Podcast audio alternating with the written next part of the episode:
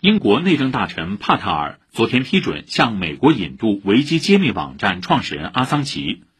英国内政部说，根据英国法院裁定，没有发现引渡阿桑奇有违他的人权，包括受到公平审判和言论自由的权利。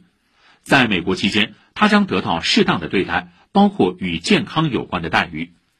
针对英国内政大臣作出的批准引渡决定，阿桑奇有十四天时间上诉。维基揭秘当天证实，下一步将向英国高等法院提起上诉。